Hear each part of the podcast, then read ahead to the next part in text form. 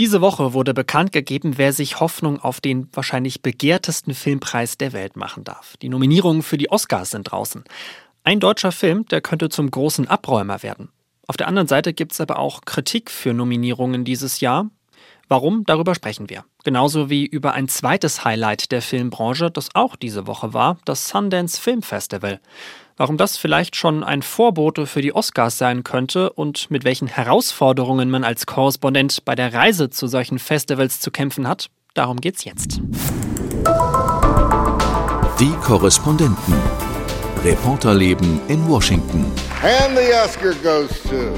Der Amerika-Podcast von NDR Info.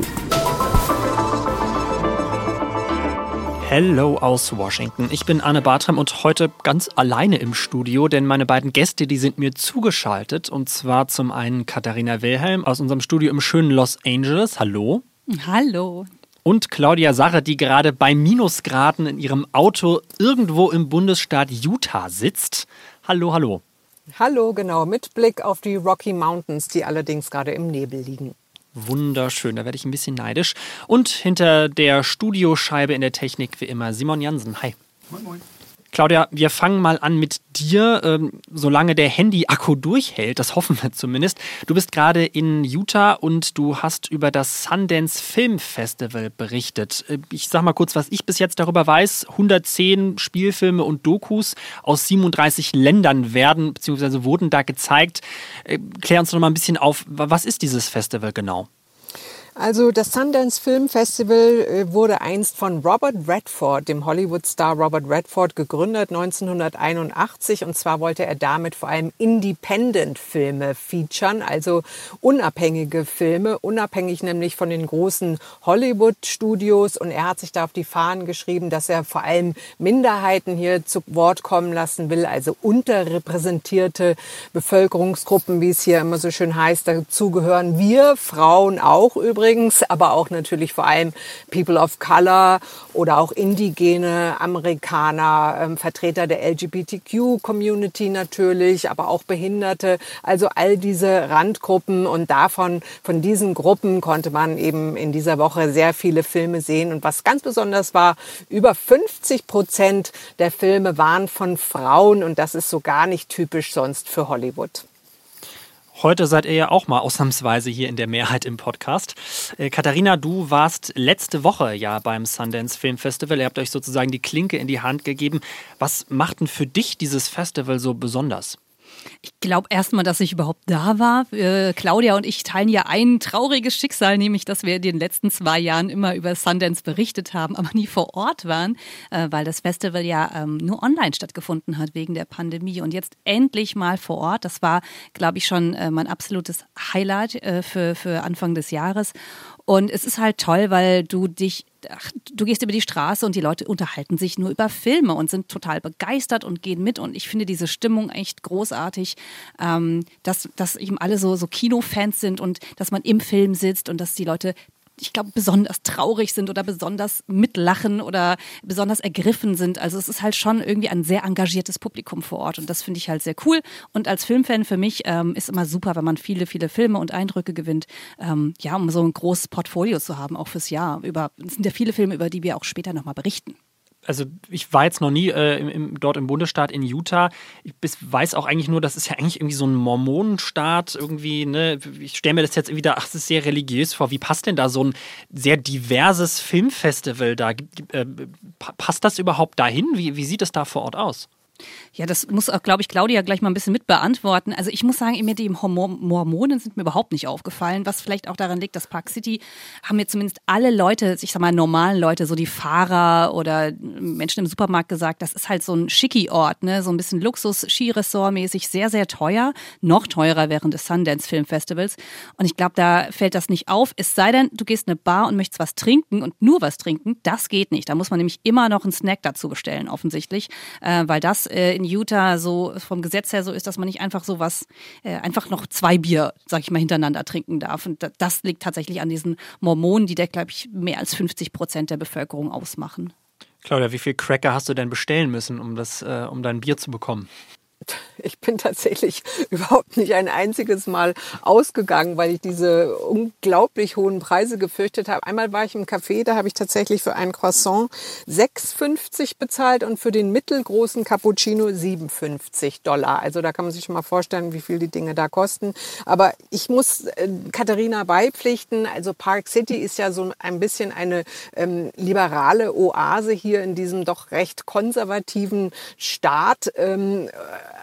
wie gesagt, Robert Redford setzt hier auf Diversität. Also die Leute, die hier aus der ganzen Welt dahin kommen, die sind natürlich alle, sage ich mal, eher ähm, liberal und ähm, kann man mit dem mit dem sonstigen Staat Utah nicht vergleichen. Ich mache ja auch noch eine andere Geschichte über diesen Great Salt Lake. Der liegt hier in der Nähe von Salt Lake City, also nur ein paar Meilen eigentlich entfernt, vielleicht 50 Meilen entfernt von Park City. Da geht es darum, Wasser zu sparen, weil sonst trocknet nämlich dieser See aus. Und dazu sind die Leute hier im Staat Utah überhaupt nicht bereit. Daran kann man auch schon erkennen, wie konservativ sie sind. Es sind eben sehr viele Farmer, Rancher, äh, schon seit Generationen. Und äh, die lassen zum Beispiel sowas wie den Klimawandel oder so, also gar nicht erst zu.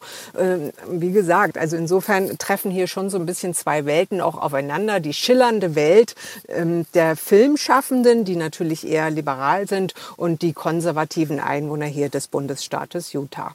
Klingt auf jeden Fall ja. sehr spannend. Ja, ich glaube, da müssen wir auch noch mal eine Podcast-Folge zu machen. Ich weiß auch nicht, mir, mir ist das, ich weiß nicht, Claudia, ist dir das auch aufgefallen? Ich finde, man sieht es, das zumindest den Leuten an, dass man so irgendwie im, im mittleren oder wilden Westen ist, weil irgendwie meine Fahrer von diesen Shuttlen, mit denen man auch teilweise mitfährt, die hatten ja irgendwie alle ihre Cowboy-Boots und einen Cowboy-Hut auf und irgendwie auch entsprechende Klingeltöne auf ihren Handys und ich fand es schon ein bisschen witzig und waren immer sehr bemüht, mir so die Geschichte vom Bundesstaat und von Salt Lake City und so mir ähm, an mich heranzutragen und das ging dann halt eben um dieses Mining, also das sind alte Silberminen und so, ne, und darauf sind die auch total stolz ähm, auf eben diese, diese Wild-West-Geschichte, die sie da noch mit sich rumtragen.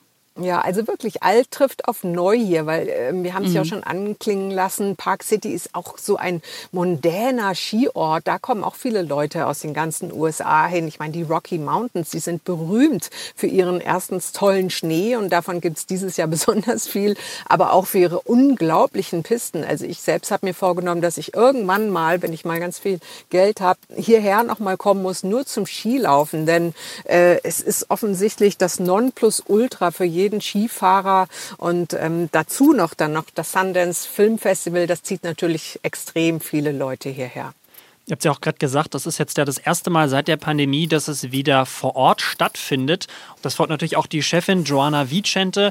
Die hat nämlich das hier gesagt the most important thing about festival is really bringing the community together in person. Das Wichtigste an dem Festival ist, die Community vor Ort zusammenzubringen. Diese Magie ist unersetzlich. Hier sein, miteinander sprechen, in die Filme reingezogen werden und an Diskussionen teilnehmen. Wie erlebt ihr das quasi dort vor Ort? Ich habe ja auch eine kleine Reportage gemacht über den Vibe, so habe ich das genannt hier beim Festival. Und da habe ich mich dafür mal eine Weile rumgetrieben, da im Headquarters, so nennen die das. Es ist das sehr noble Sheraton Hotel und ich saß dort einfach in der Lobby und habe mal geguckt, wer so alles vorbeikommt. Es ist sehr schick da, muss man auch sagen, mit so einem offenen Kamin und überall stehen gemütliche Sessel. Man kann sich da einen Kaffee holen und ich habe dann einfach die Leute angesprochen und bin ins Gespräch gekommen und das hat wirklich riesengroße großen Spaß gemacht. Ich habe zum Beispiel einen kongolesischen Filmemacher getroffen, äh, der sah seinen fünften Kurzfilm schon vorgestellt hat. Mit bei ihm saß auch noch sein Cutter, also der den Film geschnitten hat und sein Producer. Und wir drei haben uns dann unterhalten und gefachsimpelt über Filme und wie schwierig das ist und wie toll das auf der anderen Seite auch ist, da diesen Kurzfilm zu zeigen. Es war auch ein völlig abgedrehter Kurzfilm. Man kann die sich im Internet auch noch angucken. Nämlich ähm, es ging um Afronauten, also nicht Astronauten, sondern eben afrikanische äh, Afronauten, äh, die äh, nach Goma kommen. Das ist die Stadt im Kongo, wo der Filmemacher her war. Und das Ganze war ein futuristischer Kurzfilm. Das sind tatsächlich Filme, die man ja sonst nie zu Gesicht bekommt. Also da war ich wirklich einigermaßen fasziniert. Und dann habe ich auch noch eine Filmemacherin aus Syrien getroffen, die dort ihre sozusagen ihre eigene Geschichte verfilmt hat und als Dokumentarfilm dort vorgestellt hat. Und auch das sind ja Filme, die man normalerweise im Kino nicht sieht und auch nicht auf, Netflix oder auch nicht auf Hulu. Also ähm, dafür steht dieses Sundance Film Festival und ähm, das macht, finde ich, auch ähm, so die große Begeisterung dafür aus. Also nicht nur von mir, sondern von all denjenigen, die da eben zusammenkommen. Du hast es schon angesprochen, das Thema Vielfalt, das scheint da auf jeden Fall sehr, sehr wichtig zu sein. Mehr als die Hälfte der gezeigten Filme dieses Jahr sind, glaube ich, auch von Regisseurinnen. Ne? Das ist umso äh, bemerkenswerter, da nämlich in Hollywood äh, tatsächlich wieder mal die älteren weißen Männer dominieren, also die Steven Spielbergs und ähm, Martin Scorseses dieser Welt. Also man kennt ja kaum eine Frau, die einen Oscar-Film schon gemacht hat, außer vielleicht Jane Campion würde mir jetzt so spontan einfallen. Aber ansonsten ist es ja tatsächlich eine totale Männerdomäne noch und äh, das Sundance Film Festival versucht eben auch Frauen jetzt zu featuren und es waren tatsächlich also fast all die Filme, die ich gesehen habe, waren alle von Frauen, unter anderem von drei iranischen Filmemacherinnen. Dann habe ich den Dokumentarfilm gesehen über Brooke Shields. Manche erinnern sich vielleicht noch an die, ein Kinderstar, auch von einer Frau gemacht und viele andere. Also das war schon, war schon wirklich toll. Was sind denn so die großen Themen, würdet ihr sagen, bei, bei den Filmen dieses Jahr? Also, ihr habt schon, du hast schon über die Afronauten gesprochen, über äh, Frauen und Diversität. Was, was, an was kommt man da dieses Jahr sonst noch nicht vorbei? Also ich würde sagen, ich glaube, Claudia gebe ich recht, der Iran ist auch irgendwie ein Thema, ähm, hat Claudia auch einen Beitrag drüber gemacht. Ne? Ähm, das das habe ich auch gesehen. Ich habe oder ich beschäftige mich nochmal mit der Ukraine. Da gibt es tatsächlich zwei Filme, ähm, die sich mit, äh, der eine beschäftigt sich mit dem Donbass-Konflikt und der andere 20 Days in Mariupol tatsächlich mit der Belagerung von Mariupol. Da ist ein AP-Reporter dort geblieben mit seinem Team, ein ukrainischer Reporter und äh, war selbst eingeschlossen und das Bildmaterial, was es sozusagen nicht in die Nachrichten schaff, geschafft hat, das Videomaterial, weil es einfach zu krass war, das hat er tatsächlich nochmal in einem Film verarbeitet. Und ähm, ich muss sagen, ich glaube, der Film, der mich am krassesten, am schlimmsten mitgenommen hat, auch von diesem Festival. Ich bin danach raus und habe gedacht, ich brauche erstmal eine Therapiestunde. Ähm, ganz, ganz furchtbar, aber auch ein ganz wichtiger Film, ähm, aber wirklich nicht, nicht was für, für einen Sonntagnachmittag mal eben, würde ich sagen. Ähm, und ich, ich, hatte das Gefühl, weiß nicht, ob Claudia das so ähnlich sieht, ich hatte das Gefühl, aber die Ukraine spielt auch eine Rolle in vielen, ich, auch Filme, die überhaupt nichts damit zu tun haben. Da haben sich eben Filmemacher, Filmemacherinnen in ihren Reden oft nochmal dazu geäußert und auch gesagt, Mensch, diesen Konflikt, den gibt es jetzt schon seit einem Jahr ähm, wie schlimm das ist und dass eben ja Kunst und Kunstschaffende natürlich auch eine wichtige Rolle spielen, ähm, da auch nochmal Druck zu machen oder auch das zu verurteilen und dass man froh sein kann, in einer äh, Demokratie zu leben, in der man eben auch so frei Kunst erschaffen kann. Also mir ist das tatsächlich gar nicht so aufgefallen, dass die Ukraine bei diesen Filmen, die ich zumindest gesehen habe, Thema gewesen wäre. Da ähm, fand ich es schon eher ähm, bemerkenswert, dass viele Geschichten eher so um das Alltägliche gingen, so um Beziehungskonflikte, um innere Welt, vielleicht auch ähm, psychische Gesundheit, jetzt gerade so nach der Pandemie, das waren so die großen Themen. Ähm, wie können Familien, wie können junge Leute zusammengehalten werden? In jedem zweiten oder dritten Film geht es dann um Gender, Identität. Ähm, ja, also äh, Flüchtlingsthematik fand ich war auch noch auffällig ähm, und natürlich die Ukraine ist äh, omnipräsent, aber mir ist es tatsächlich persönlich bei diesem Sundance Film Festival jetzt nicht überall aufgefallen ich glaube, das spricht auch dafür, ich meine, es gibt halt eben diese große Diversität und wir haben natürlich uns vorher auch zusammengesetzt und überlegt, was sind eigentlich die Schwerpunkte und uns ist tatsächlich auch nicht der eine große Schwerpunkt aufgefallen, was aber, glaube ich, einfach auch eine Qualität dieses Festivals ist, weil du kannst dir einfach auch was suchen, was, was für dich interessant ist und du wirst es eben auch finden. Ähm, also ich glaube, das ist so das Ding. Vielleicht ein Mini-Schwerpunkt immer ist natürlich auch die Stars, die kommen. Ähm, Brooke Shields hatte Claudia ja schon erwähnt, da habe ich auch ähm, die Doku zugesehen. Michael J. Fox war da, wer sich erinnert, natürlich der Star aus den 80er, 90ern zurück in die Zukunft, der auch eine Doku ähm, am Start hatte über ihn ähm, und seine Parkinson-Erkrankung und den Kampf dagegen. Also das, davon lebt natürlich das Festival auch, ne? dass natürlich auch ein paar Hollywood-Stars da sind, weil so toll das ist mit der Indie-Filmszene. Man braucht die Aufmerksamkeit und man weiß natürlich auch, dass so Celebrities diese Aufmerksamkeit generieren. Und wenn dann halt so eine Anne Hathaway da ist oder eine Emilia Clarke oder so, dann sieht man schon, da ist dann auch ein bisschen mehr Presse und ein bisschen mehr los. Definitiv und vor allem ähm, brauchen nicht nur Aufmerksamkeit, sondern die Filme brauchen auch Geld, obwohl sie natürlich wahrscheinlich ein deutlich kleineres Budget haben als die großen Hollywood-Produktionen. Aber auch das ist definitiv ein Thema. Katharina, du hast unter anderem auch mit der Regisseurin Sofia Mokorea äh, gesprochen. Die hat da ihren Film The Kidnapping of the Bride vorgestellt und die hat auch, finde ich, was ganz Interessantes gesagt. Es geht ja auf jeden Fall auch für uns auch ähm, um, um Business und Kontakte knüpfen. Natürlich um den Film so weit wie möglich auch an andere Festivals zum Beispiel oder eben auch Distribution ähm, weiter zu vermitteln, was bei einem mittellangen Kurzfilm nicht so, nicht so gängig oder nicht so leicht ist. Welche Rolle spielt denn da auch so dieser wirtschaftliche Faktor auf so einem Festival? Ja, eine Riesenrolle, weil ganz viele von diesen Filmen sind ja noch nicht verkauft. Also die kommen dahin tatsächlich, um sich zu präsentieren und dann Gespräche mit äh, Networks, mit äh, Filmverleihen ähm, oder auch eben mit Streaming-Plattformen zu führen und hoffen natürlich auf den großen Deal. Also das ist so dieser Buzz, dieser Vibe auch von diesem Festival, dass man versucht, Indie-Filme zu verkaufen und da ist auch ein bisschen ein Gradmesser ist für die ähm, Stimmung in der Branche. Und da hatte man echt ein bisschen Angst, weil die letzten äh, Jahre mit der Pandemie war nicht einfach, weder für die Kinobetreiber natürlich auch für ähm, gerade kleinere Produktionsfirmen. Das war echt sehr, sehr schwierig, hat viel Geld gekostet.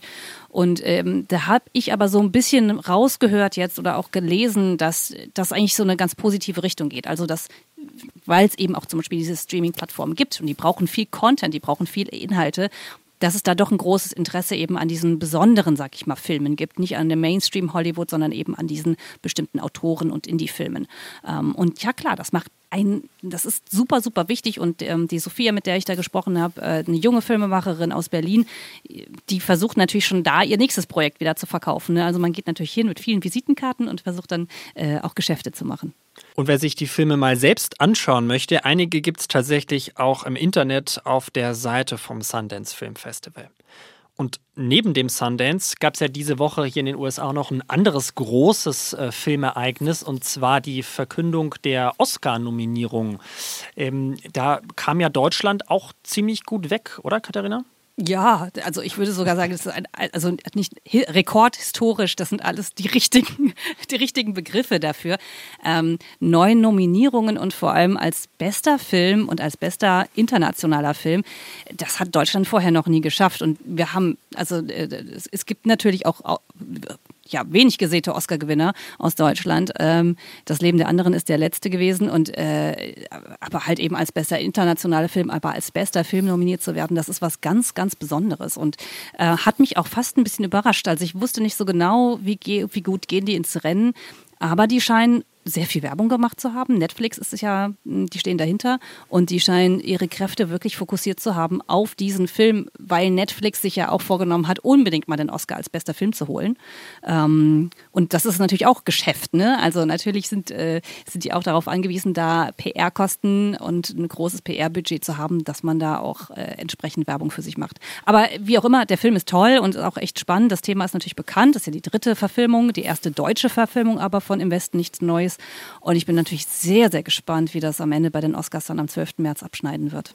Und natürlich passt der Film irgendwie traurigerweise, muss man sagen, natürlich auch irgendwie in, in, diese Zeit sehr gut. Das hat auch der, einer der Schauspieler, Daniel Brühl, ich glaube, dir bei den Golden Globes erzählt. Ist ja auch ein sehr relevanter Film und relevanter als uns allen lieb wäre. Das heißt, deshalb ist das wichtig, diese sehr zeitlose Anti-Kriegsbotschaft von Remarque ähm, immer wieder zu erzählen, um die Leute daran zu erinnern, wie äh, furchtbar Krieg ist. Spielen denn so Aktualitätsthemen eigentlich auch eine Rolle dann für die Entscheidung, wer den Preis hinterher bekommt?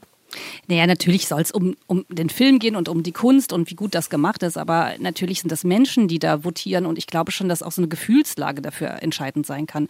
Die Frage wird halt sein, in diesem äh, Voting-Fenster, also es gibt ja natürlich ein bestimmtes Fenster, in dem dann auch gewählt wird, das beginnt jetzt demnächst, ähm, glaube ich, was die Menschen bewegt. Und deswegen rede ich ja auch nochmal über sehr, sehr speziell über dieses Thema PR und einen Film voranbringen, weil natürlich sind das alles Menschen, die auch beeinflusst sind von dem, was sie sehen. In LA zum Beispiel sehen wir, es sind überall Plakate, dann hast du äh, in den Magazinen sind natürlich reihenweise äh, Anzeigen geschaltet. Ähm, natürlich damit auch diese vielen, vielen Mitglieder der Academy das sehen, aufmerksam werden und dann sich vielleicht nochmal überlegen können, ach, war das nicht ein toller Film, vielleicht gucke ich mir nochmal an und dadurch soll natürlich auch, soll natürlich auch die Wahl beeinflusst werden, ganz klar. Du hast eben schon angesprochen, auch die Rolle der Streaming-Plattform. Ne? Ich glaube, im Westen nichts Neues ist ja auch unter dieser besonders äh, ja, beliebten Kategorie bester Film, glaube der einzige, die einzige Nominierung von einem Streaming-Dienstanbieter, zumindest von Netflix. Genau, ja, und das ist auch was Besonderes, weil die Streaming-Plattformen in den letzten Jahren sehr, sehr stark waren und äh, aber in diesem Jahr tatsächlich immer etwas weniger in den Nominierungen vertreten. Das werten dann schon wieder, mal gut, versucht dann natürlich immer eine Deutung zu finden für solche Zahlen und äh, das werten viele als positiven Effekt für äh, die Kinoverleihe oder für fürs traditionelle Kino muss man wahrscheinlich mal abwarten. Natürlich ist jeder Jahrgang auch so ein bisschen anders. Werden denn auch, wir haben ja vorhin über das Sundance Film Festival gesprochen, haben denn von dort Filme auch Chancen auf einen Oscar? Es gibt es ja immer wieder und deswegen guckt man ja auch nach Sundance, weil die eben super spezielle Filme haben. Oder Little Miss Sunshine zum Beispiel, wer sich daran erinnert, ist ja auch ein toller äh, Indie-Film gewesen, der ja auch ähm, auf jeden Fall bei den Oscars nominiert wurde und ich glaube auch ein paar Kategorien gewonnen hat. Einen Punkt auf jeden Fall hat das Sundance Festival den Oscars aber auf jeden Fall was vorweg. Äh, wir haben vorhin schon darüber gesprochen, über die vielen Frauen, die dort äh, auch dabei sind. Und äh, bei den Oscars gibt es da ja dieses Mal wieder Kritik, unter anderem äh, in der Kategorie Beste Regie keine einzige Frau nominiert nominiert. Wie kommt das an? Ja, überhaupt nicht gut. Also kurz nachdem die ähm, nachdem das verkündet wurde, die Nominierung, gab es schon die ersten Headlines mit Oscars So Mail. Und äh, es ist halt eine Diskussion, die wir 2020 schon so stark geführt haben. Ne? Da gab es auch keine Regisseurinnen, die nominiert wurden. Äh, danach haben immerhin haben ja dann Chloe Zhao und auch Jane Campion ähm, äh, gewonnen in den Folgejahren. Das war ja dann irgendwie toll und hat man dann auch eben gewertet als äh, Fortschritt. Und dieses Jahr ist dann wieder gar keine Frau nominiert. Und es hätte ja Kandidatinnen gegeben, so wäre es ja nicht gewesen. Also es gab auch gute Filme mit, von Regisseurinnen und da muss man sich schon fragen, wie das eigentlich wieder passieren kann. Würdet ihr vielleicht sagen, da kann sich sozusagen die, äh, die Academy noch ein bisschen was mehr von, von Sundance abgucken? Auf alle Fälle. Ich meine, es geht ja auch nicht nur um Frauen, sondern auch um afroamerikanische Regisseure oder Latino-Regisseure. Die sind ja auch alle unterrepräsentiert. Und übrigens äh, sind ja auch nicht nur unter den Regisseuren und Regisseurinnen keine Frauen oder nicht genügend Frauen, sondern überhaupt generell im Filmbusiness. Ich habe mich hier mit äh, einer Filmschaffenden unterhalten, die gesagt hat, witzigerweise ist es so, wenn es dann mal eine Regisseurin gibt am Team, dann ist es ganz oft so, dass das ganze Filmteam fast nur aus Frauen besteht, weil die eben sich vor allem Frauen als Mitarbeiterinnen aussucht. Also dann gibt es eine Kamerafrau, dann gibt es eine Cutterin, dann gibt es eine Cinematografin. Äh, also plötzlich besteht das ganze Team dann nur aus Frauen und wenn ein Mann sozusagen der Regisseur ist, dann sucht der sich meistens auch nur Männer um sich herum aus. Also insofern ist es doch wichtig, dass auch die Frauen eben in diese Positionen kommen. Das Ganze hat, nennt man dann Ripple-Effekt. Also das breitet sich sozusagen wellenförmig dann so aus, sodass es eben auch ähm, im gesamten Filmgeschäft dann irgendwann eines Tages auch viel mehr Frauen geben wird. Jetzt wollen wir zum Schluss noch mal ein bisschen äh, darauf gucken, wie die Reisen für euch da eigentlich verlaufen sind. Es gibt ja, habe ich schon mitbekommen, immer mal wieder Probleme, wenn man äh, irgendwo unterwegs ist. Gerade natürlich da in der in der weiten Landschaft. Äh, wie war es da bei euch? Ja, Probleme würde ich das gar nicht nennen, Arne. Also ich habe schon gesagt, ich habe hier wirklich sämtliche Tiefen und Höhen eines Korrespondentenlebens durchlitten, auch auf dieser Reise mal wieder bei Sundance. Ähm, ja, eine, eins der Probleme hier ist natürlich die Kälte und der Schnee. Ich habe mich allerdings sehr gut ausgerüstet mit unglaublichen Boots und Thermoleggings und einem fetten Downmantel. Das ging also einigermaßen, aber einfach durch die Fülle der Menschen hier, man muss im Shuttlebus zum Beispiel von seinem Hotel nach Park City fahren. Das hat immer schon ewig gedauert. Da musste man stundenlang an der eiskalten Bushaltestelle stehen, dann sich zu den Skifahrern in diesen Bus quetschen. Dann vor den Filmpremieren musste man auch mindestens 45 Minuten äh, Schlange stehen, um überhaupt reinzukommen. Da fühlte ich mich immer wie an der Immigration an einem Flughafen in den USA, wo man ja auch immer so lange Schlange stehen muss. Und wenn man das zwei oder dreimal am Tag machen muss, dann ist man abends wirklich fertig, wenn man zurückkommt in sein Hotelzimmer. Und dann, das ist ja auch, auch noch das Reporterleben, muss man sich noch hinsetzen da und seinen Beitrag für den nächsten Morgen schreiben und auch produzieren. Mein Hotelzimmer, muss ich dazu sagen, war eiskalt,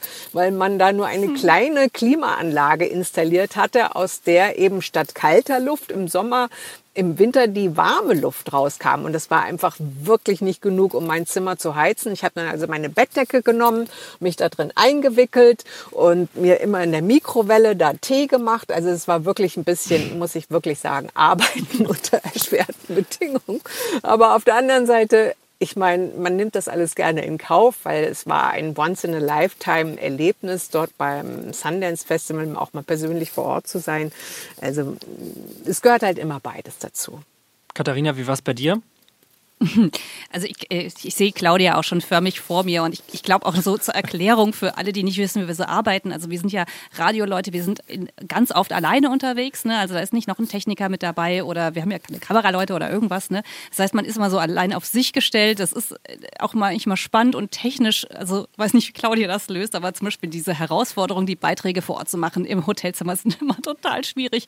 Ich war nicht so weit von der Lobby entfernt und dann fing dann da irgendwie abends das Musikprogramm an und irgendjemand jemand klampfte dann äh, und es war total laut und ich so, oh nein, ich muss ja die man muss ja seinen Text einsprechen. Also verkriechst du dich dann da irgendwie unter so drei Bettdecken, damit das alles abgefedert wird und halt damit man das nicht hört, ja, weil ich habe ja keine schalldichte Kabine in meinem äh, Hotelzimmer. Also man sieht dann schon immer echt ein bisschen bekloppt aus, ehrlich gesagt, als Radioreporter, wenn man da sich unter irgendwelche oder in irgendwelche Schränke stellen muss für seine Beitragsproduktion. Ähm, das ist, glaube ich, auch so der eine der Herausforderungen, ne? dass wir halt nicht auf unsere Technik zurückgreifen können.